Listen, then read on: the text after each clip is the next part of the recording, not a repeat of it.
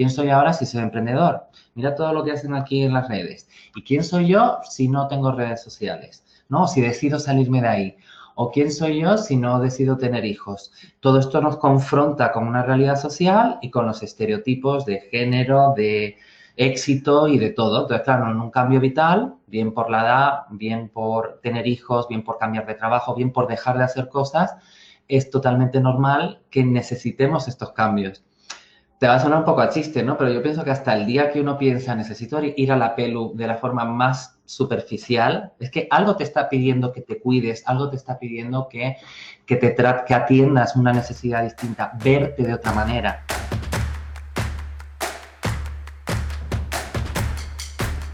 Hola, te doy la bienvenida a esta charla minimalista en la que tengo el placer de contar con Domingo Delgado.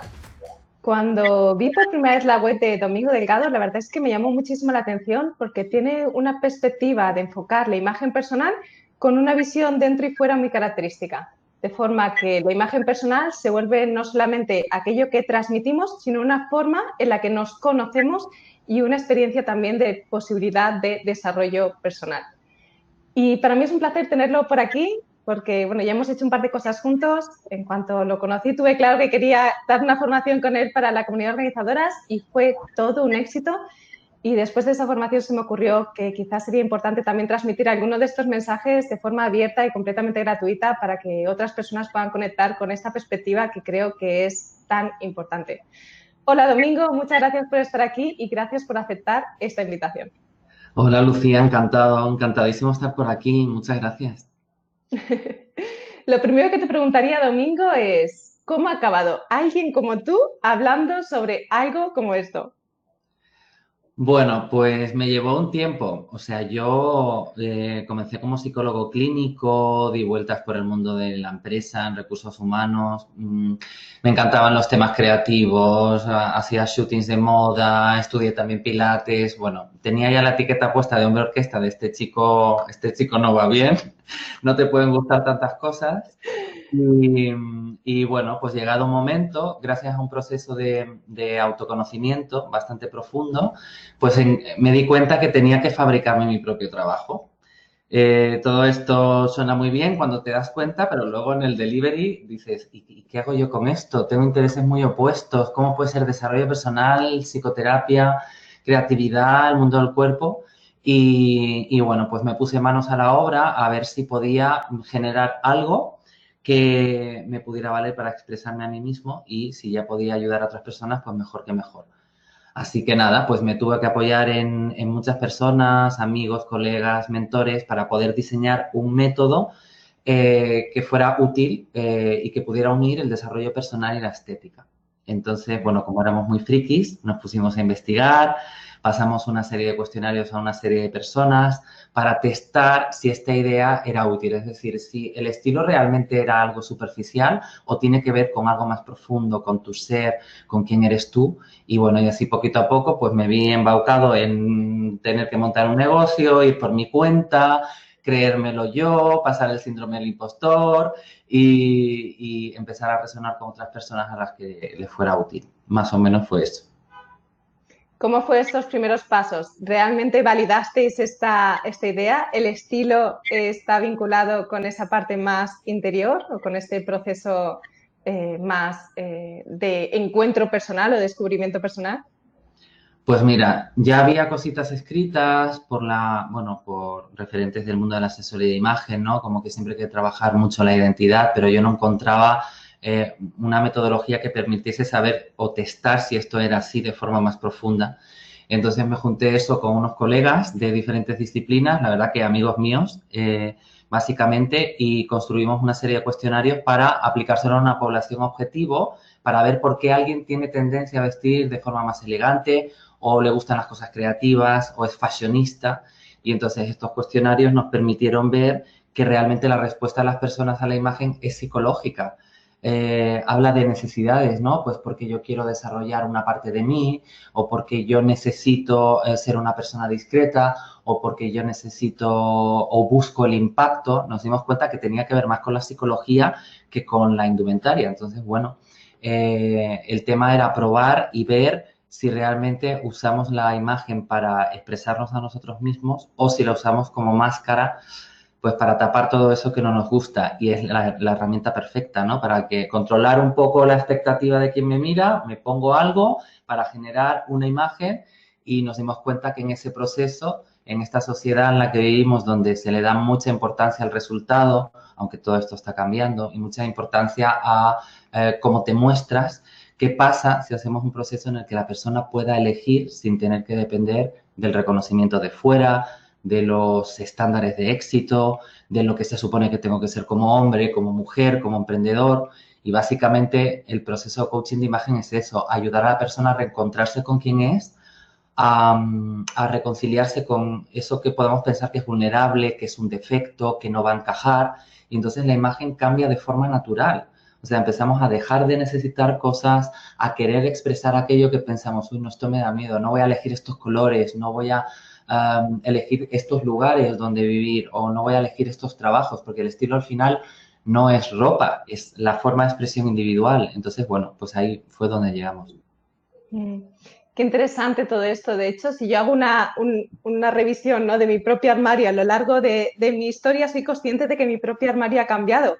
Y reflexionando en relación a ello, a través de, de este encuentro, pero a través también de otros, soy consciente que que mi forma de vestirme anteriormente era mucho más variada, había como muchos más ropa de colores, de tipos, de estilos, de, y de alguna forma todo esto era un reclamo de lo que creía que iba a gustar según el entorno en el que me fuera a mover. Tenía como los distintos roles dentro de mi armario, de ahí hice un armario cápsula y ahora tengo un mini armario cápsula con cosas súper concretas que son versátiles en el que prioriza no tanto aquello de exponerme hacia afuera, sino muchas veces cosas sutiles, ¿no? Como el tejido, cómo se siente esto con mi cuerpo, ¿no? Esa percepción más interior que no desde ese reclamo exterior. Este proceso es un proceso, eh, no sé si natural, es un proceso por el que todas las personas pasamos o es un proceso que necesitamos de alguna forma forzar. Muy buena pregunta. A ver, yo creo que de forma natural eh, empecemos por lo más sencillo. Eh, vamos evolucionando a lo largo de la vida y nuestros intereses cambian. Para mí la imagen externa, que también puede ser la decoración de tus espacios, las personas con las que estás, los bares a los que vas, si vas a la montaña, si vas a la playa, o sea, lo que eres tú va evolucionando a lo largo de la vida y hacemos cambios que se notan fuera siempre. Eh, el tema que yo, por esto que cuentas de, oye, mi armario antes era así y ahora es de otra manera, ¿qué puede pasar ahí? Yo pienso que la imagen externa, la apariencia propiamente dicha, es una proyección del inconsciente. Si somos personas que nos gusta cuestionarnos, saber de nosotros, experimentar autoconocimiento, nos damos cuenta que necesitamos hacer cambios fuera. El autoconocimiento no es solo interno, te pide que haga cambios fuera. Desde luego, no solo con tu indumentaria, sino con decisiones vitales, con las personas que te mueves, con, con todo lo que es tu día a día. Ahora, si no tenemos mucha conciencia de cuál es el para qué uso estos colores, por qué me pongo americanas estructuradas, por qué necesito más ropa ahora, por qué necesito menos, es posible que nuestro inconsciente nos esté regalando una oportunidad de mirar. No solo por si somos más o menos consumistas, sino qué me mueve a mí a tener que vestir diferente cada día. ¿Qué me mueve a mí a necesitar a toda costa tener una imagen neutra, colores neutros o el pasar olímpicamente de la imagen, a mí esto no me interesa, me da igual si voy con la mancha de café. Todo esto lo mueve motivaciones personales que tienen que ver, en coaching le llamamos modelo de éxito, pero yo me apuro y digo que básicamente es cómo yo creo que voy a ser amado. ¿Qué pasa si, si no soy natural? A lo mejor en mi casa todo el mundo es natural y si destaco porque me gustan las cosas de moda, va a chocar. La imagen tiene que ver con el sentido de pertenencia, con la tribu donde te mueves o la tribu donde quieres estar, con cómo tú piensas que vas a ser válida o no. Pero claro, mm, Domingo, ¿de verdad se ve todo esto en la ropa? Bueno, es el conjunto, no somos personas y cosas colgadas en el ropero, no es tu estilo de vida. Entonces, si miramos a la persona en, su conjunto de forma integral, vemos que de alguna manera todo encaja eh, para bien o para mal. Es interesante porque yo acompaño en los procesos de la casa y una de las partes que hacemos es la parte de la ropa. Sin meterme mucho en temas de, estilo, simplemente revisando desde aquello que está en coherencia con el presente, sí que soy consciente que muchas veces se encuentran similitudes no solamente en relación a la ropa, sino que reflejan la vida. Recuerdo un caso concreto de una mujer que revisando su ropa me decía, es que la ropa del trabajo, Lucía, si la revisase desde aquello que realmente me aporta valor, si la revisase desde si está alineada conmigo o no, la dejaría ir toda. Y mi pregunta siguiente fue, ¿realmente te aporta valor tu trabajo? Y ahí cayó la ficha. Y esto lo veo con muchísimas situaciones y especialmente creo que se ve de forma muy clara en, en, personas, yo acompaño sobre todo a mujeres, entonces diría quizás sobre todo en mujeres en cambios de ciclo. Cuando una madre ha enlazado más de un embarazo y de repente ya no se reconoce en su ropa porque la ropa está vinculada a ese rol de maternidad, pero de repente hay como una inquietud interior de que mi ropa no me representa, necesito revisarla porque dentro de mi rol, dentro de mi vida, necesito que haya espacio también para otros roles. ¿Cómo gestionamos todos estos cambios o, cambios, mm, cambios de ciclo, no sé si llamarlos así, o evolución personal a través de, nuestro propio estilo? Yo creo que has puesto un ejemplo súper claro y al igual, aunque yo no toco ese tema, yo lo veo mucho en la vivienda, en el hogar, en los espacios donde se mueve la persona. Cuando algo no te encaja, está haciendo un llamado porque algo está siendo cuestionado, algo ya no me vale, quizá hay nuevas necesidades, He visto mucho en clientes eh, buscando un cambio de imagen profesional que se dan cuenta en el proceso de cambio de imagen que, que, no es la imagen, no es la corbata, no es la camisa, no es el tacón, es que no me cuadra el entorno en el que estoy, ¿no? Que estoy aquí en un estilo de vida que no tiene que ver conmigo. Entonces yo creo que todos los cambios vitales nos hacen replantearnos quiénes somos. ¿Quién soy yo ahora si soy padre? ¿Quién soy ahora si soy emprendedor? Mira todo lo que hacen aquí en las redes. ¿Y quién soy yo si no tengo redes sociales? ¿No? Si decido salirme de ahí. ¿O quién soy yo si no decido tener hijos? Todo esto nos confronta con una realidad social y con los estereotipos de género, de éxito y de todo. Entonces, claro, en un cambio vital, bien por la edad, bien por tener hijos, bien por cambiar de trabajo, bien por dejar de hacer cosas, es totalmente normal que necesitemos estos cambios te va a sonar un poco a chiste, ¿no? Pero yo pienso que hasta el día que uno piensa, necesito ir a la pelu de la forma más superficial, es que algo te está pidiendo que te cuides, algo te está pidiendo que, que, te que atiendas una necesidad distinta, verte de otra manera. Ojo, el cambio de imagen propiamente dicho solo por fuera eh, provoca un efecto, pero tiene un... O sea, el efecto no es a medio o largo plazo desde mi punto de vista, es un parche de autoestima. Pero si escuchamos lo que nos está pasando, no solo cambiamos lo de fuera y nos sentimos bien por unos segundos, minutos, semanas o meses, sino que eh, podemos hacernos preguntas muy gordas de quién, quiero ser ahora, ¿no? que he tenido el segundo hijo, o quién quiero ser ahora que he tomado esta decisión. O sea, yo creo que al final, si ponemos esa mirada, pues lo de fuera deja de ser algo superficial para saber que es algo relacionado con tu identidad, con cuidarte, con atender tus necesidades y permitirte ese cambio, ¿no? Porque cuando cambiamos de imagen por fuera, eh, los demás lo ven. Entonces la imagen tiene mucho que ver con sentirse reconocido, validado, autorizado. Entonces a veces decimos, va, va, va, quita, me voy a quedar como estoy, yo esto lo vivo por dentro, ¿no? El cambio que yo me estoy proponiendo, pero ¿qué pasa? Que el ser humano es expresivo. Necesitamos eh, por naturaleza, mm, no digo contarle al mundo cosas, porque no hay por qué contarlas al mundo, pero sí permitírtelas y, traspasar esa fase en la que a lo mejor nos podemos sentir juzgados, porque quizá con la edad que tengo, con el trabajo que tengo o con la familia que tengo, debería ser o no debería ser. Entonces yo creo que ahí es donde está el, el cuidar la cuestión de la imagen personal y la necesidad de aceptar y permitirnos expresarnos de otra forma si acabamos de pasar por una crisis personal o un cambio que nos pide que, que contemos otra cosa hacia afuera has tocado un tema que yo creo que también es muy importante y que es algo que, personalmente me encuentro en los acompañamientos y es como a veces usamos eh, la compra de ropa como forma de parche, ¿no? Que yo lo uso, yo lo llamo las compras como terapia, ¿no? Inefectiva, por cierto, porque solo tiene esa visión de dopamina en el corto plazo, pero en el largo plazo no produce ningún cambio, al contrario, suele tener un efecto como como que vuelve a ti eh, desde una perspectiva de incluso culpa en algunos casos. Mm. ¿Cómo podemos identificar si estamos haciendo un cambio de estilo desde esta compra como terapia o si realmente es un cambio de estilo que está vinculado con ese reconocimiento más profundo? Pues tú lo has dicho, por la carga emocional. Si estoy enfadadísimo porque me ha pasado no sé qué en el trabajo, porque me ha dejado mi pareja o porque no sé qué y salgo a la calle con la tarjeta y empiezo a comprar porque quiero una nueva vida ya, pues a lo mejor lo puedo necesitar porque no puedo hacer otra cosa en ese momento, pero quizás una cuestión de canalizar esa carga emocional, parar, no hacer compras en carga emocional, ni siquiera de alegría, de euforia o de mucha tristeza o de enfado. Parar porque las emociones nos vienen a contar cosas importantes sobre nosotros. Luego a lo mejor te compras una camiseta en H&M porque quieres un caprichito o yo qué sé, o un zapato muy caro de no sé qué, porque te vas a cuidar como te puede hacer comer mm, algo especial en un restaurante, pero vigilar la carga emocional, porque en general mm, bueno, en general, sí, es generalizar, pero que tendemos a comprar en la sociedad en la que vivimos. Vamos a consumir algo, vamos a hacer algo donde gaste dinero y esto me va a dar algo. Entonces, eso es bien distinto de escuchar tus emociones. A ver, ¿qué, necesito?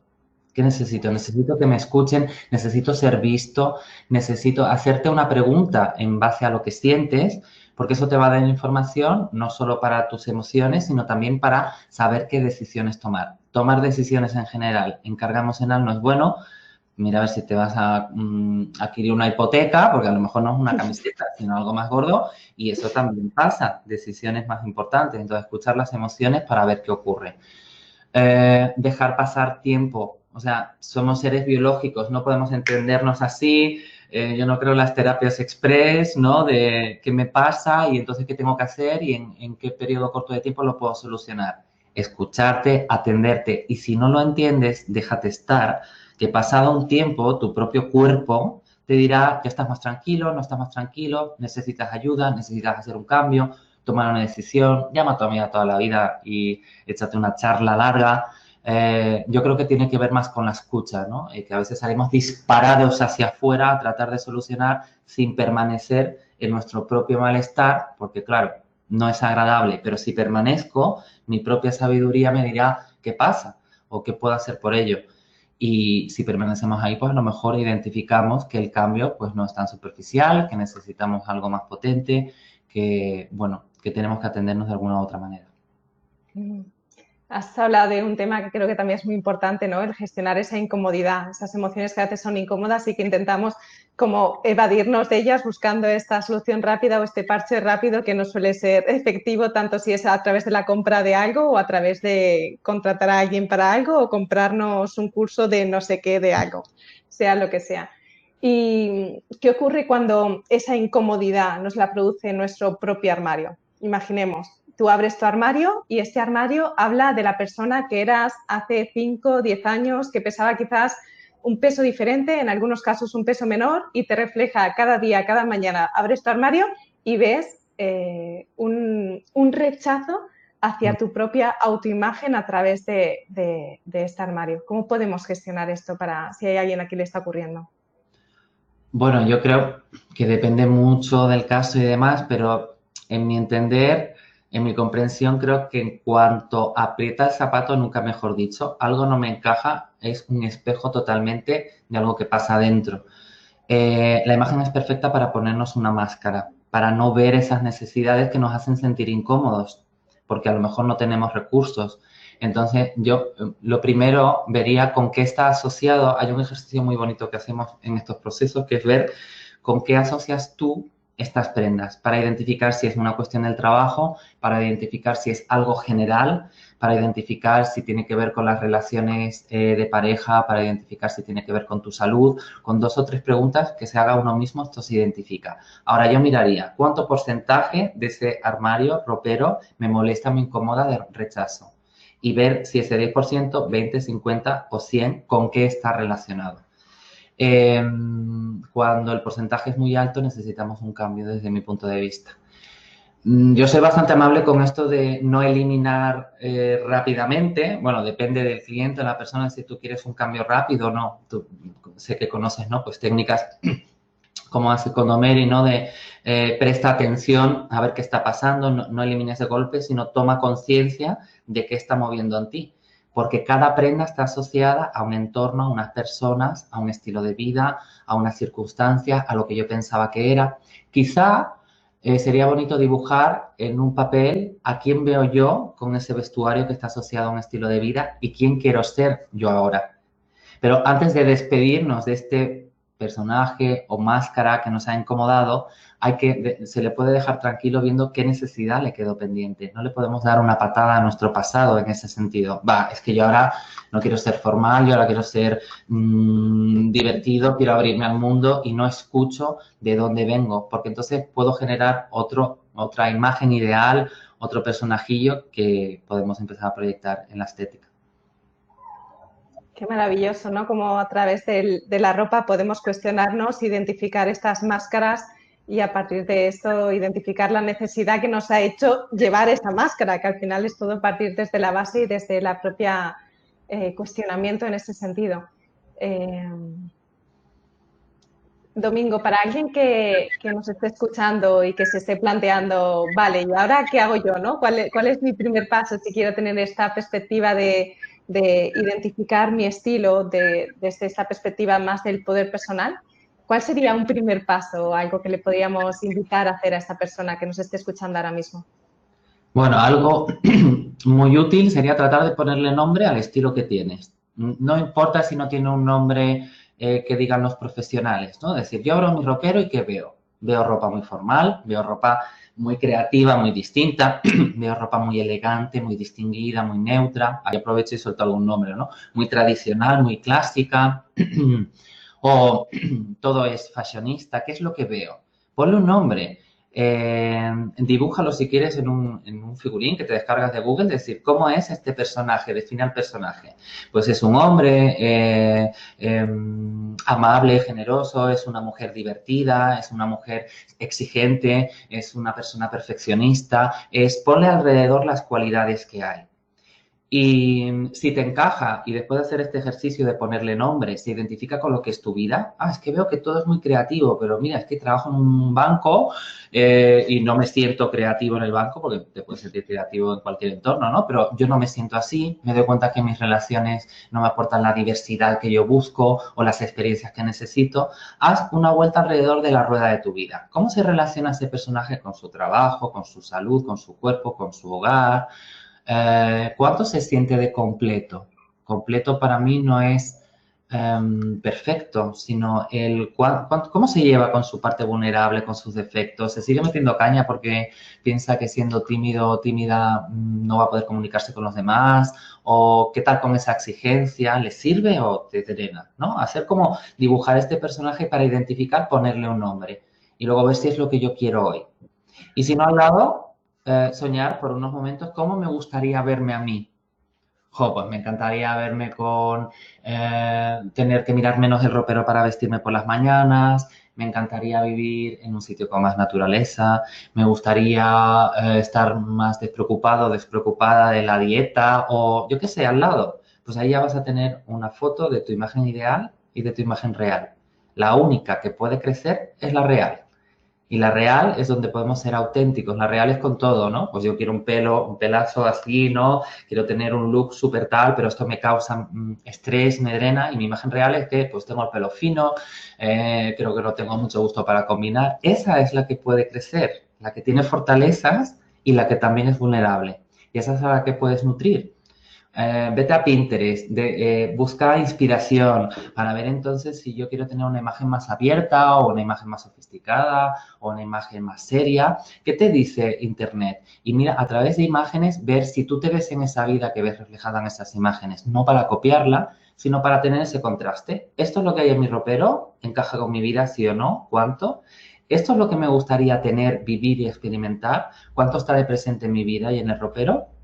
Y luego si empiezas a incluir eh, colores, texturas, siempre uno siente como muchísimo miedo. Yo me acuerdo cuando conocí el color fucsia que digo, esto, esto, no, esto no es de hombres, esto, esto, esto no puede ser. Y estaba en mi paleta de color. A mí me parecía una locura ir con una corbata que se ve solo un poquito. En aquella etapa cuando yo trabajaba en empresa, solo se ve un poquito y yo pensaba que estaba transgrediendo eh, el universo y, iba a ser rechazado totalmente porque, claro, uno necesita ponerse en dosis pequeñas porque la imagen está relacionada con la identidad. Pues encuentra tu fucsia, encuentra tu naranja, encuentra eh, esa falda que dice, va, no me la pongo porque las piernas no sé qué. Empieza a experimentar. Si no experimentamos en la imagen, no vamos a tener algo sobre lo que eh, pensar si va con nosotros o no. O sea, empezar a probar poquito a poco y darte cuenta y escucharte qué más implicaciones tiene en tu vida, que no sea lo que vayan a opinar los demás. Sí, al final tiene que ver mucho con permitirnos, ¿no? Es este juego de la vida, permitirnos jugar y, ver qué se muestra, ¿no? Qué aflora, qué pensamientos vienen detrás o saltan cuando me cuestiono si voy a ponerme esta falda o no, este vestido, ¿no? Esta camiseta no. Y, me parece muy interesante, Domingo, esto, esto que comentas. De hecho, yo lo puedo ver en mi propia historia cuando yo me planteé lo de la, la moda uniforme, ¿no? Que era algo muy vinculado a, sobre todo a hombres y, de estilo, estilo concreto de profesionales y cuando me lo planteo en mi día a día veo cómo asaltan un montón de dudas y cuando empecé a probarlo digo, pues al final todos estos miedos y nadie se ha dado cuenta de que voy vestida siempre igual. Todas estas creencias del qué pensarán, el qué dirán, cómo no sé cuánto, y de repente te das cuenta que que al final es eh, la causa de nuestro sufrimiento siempre está en nuestros pensamientos, siempre está en nuestra cabeza. Y yo creo que también estamos en un momento social que podemos permitirnos más. O sea, hace 20 años eh, los códigos de, vestimenta en empresas, eh, los estereotipos de género, era todo muchísimo más cerrado. O sea, yo creo que ahora lo podemos hacer. Y lo podemos hacer, como dices tú, de aunque sintamos este, este miedo que nos estamos experimentando nosotros mismos, que no nos miran tanto, ¿no? Es uno el que piensa más, creo yo, visto así desde dentro, que pensamos que nos miran tanto y eso más bien tiene que ver con uno mismo. ¿Y qué pasa si, si me cambio el color de pelo? ¿Qué pasa si, quién voy a ser?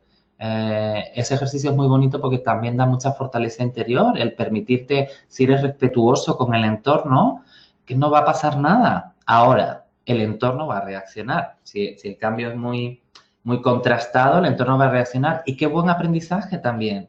Yo no, quiero que seamos juzgados por la apariencia, sino por quién soy. Y la imagen a medio plazo, hay que esperar un poquito, se acepta. O sea, aunque mañana cambiemos, los dos que somos morenos, nos ponemos el pelo platino y nos ven, van a decir, wow. A los seis meses ya nadie va a opinar de que tenemos el pelo blanco y tenemos todo el derecho sobre todo porque cuantas, cuantas más personas lo hagamos, y no me refiero a cambios radicales, pero cuantos más nos permitamos eh, expresarnos como somos, también podemos eh, influir o invocar a que el otro también eh, vaya adelante con su propia diversidad interna. No somos tan parecidos, aunque luego yo creo que por otro lado sí, pero creo que el momento social nos permite hacer esto y, y es muy bonito. Qué bonito, Domingo. Pues muchísimas gracias por compartir y por inspirar tanto en, esta entrevista. La verdad es que creo que cualquier persona que haya podido participar se lleva claves en relación a, lo que es dentro y a lo que es fuera, en relación al estilo, en relación a lo que el estilo puede representar, sobre las necesidades que nos llevan al uso o no de máscaras y sobre aspectos también vinculados a por dónde empezar, ¿no? ¿Qué puedo hacer entre mis raperos si tengo dudas en relación a esto sobre lo que estamos hablando? Y como cierre, me gustaría plantearte unas preguntitas rápidas que pregunto siempre antes de cerrar, que no están directamente vinculadas, pero nos sirven también para conocerte un poco mejor a Domingo como persona. Y la primera pregunta es, Domingo, ¿haces algo por las mañanas nada más levantarte? Sí, estiro la espalda. ¿Estiras la espalda? ¿En qué sentido? Lo que hago por la mañana, nada más levantarme, es estirar el cuerpo. Ah, vale. No he entendido bien la pregunta. No, no, perfecto, perfecto. No, es que no ah, sabía si te cuelgas, si estiras específicamente la espalda, que te cuelgas de una puerta, si es algo. no, vale. Sí, que cuente algo así como sorprendente, ¿no? No, no. Era pura curiosidad. No, la, postura de yoga, de estirar la espalda. Muy a la del niño, sí. Después de, expresarme, pero no tengo nada más original que contarte. No, es perfecto, es perfecto. ¿Cuál es el libro que más has regalado o el último libro que hayas regalado? Bueno, hay como dos. Uno más pro, y otros más del corazón. Eh, regalo mucho las coincidencias necesarias de un francés que se apellida Vecina, o Vecina, no sé, decirlo bien, eh, que tiene que ver con la con pues, relaciones importantes que pasan en tu vida con la sincronicidad. Y luego hay un libro así más, ya antiguo, de coaching, pero es que a mí me ayudó tanto en su momento y sigue estando ahí en auge, que se llama Coaching para el éxito de Talane Miedaner. Aunque habla del éxito es como muy personal, muy íntimo y a mí me encanta regalarlo a ese y el otro. Muy bien, muchas gracias. ¿Y qué más te quería preguntar? ¿Cuál ha sido tu mayor logro o algo que tú valores que ha sido el logro del último año? Uy, del último año. Wow. Bueno, em, actualmente sigo en, me gusta seguir en proceso de descubrimiento personal y creo que el último año he conseguido ahondar y bajar un poquito más a permitirme muchas cosas que no veía de mí mismo, de la sombra, y, y estar viajando en ello, estar transitando en todo eso. Y la última pregunta es, ¿sientes que llevas una vida plena? Pues es una pregunta muy potente. Yo creo que plena, plena no. Y no me siento mal por ello. Quiero decir, hay unas partes en las que, jo, hay cosas que están muy colocadas, que disfruto, que me siento confiado, pero me gusta estar abierto a seguir mirando aquello que a lo mejor no está colocado y que a lo mejor no se va a colocar nunca, pero tengo esa percepción de sentirme más completo eh, a lo mejor más que pleno. Es decir, bueno, pues soy esto, con mis agujeros y mis virtudes. Muy bien.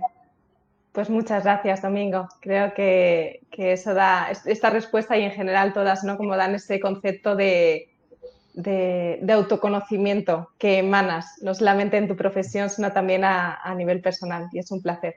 La verdad es que muchas gracias por, por este espacio, muchas gracias por compartir y nos seguimos viendo. Gracias a ti, Lucía, me ha encantado estar por aquí. Gracias por abrirme las puertas de tu casa y por ser tan cálida y hacerme bueno, estas preguntillas que me han movido también por dentro de comparte, comparte como domingo. Pero gracias a ti, mi corazón. Muchas gracias. Un placer. Y gracias también a las personas que nos estáis viendo o escuchando por el otro lado. Nos seguimos viendo y escuchando a través de los distintos canales.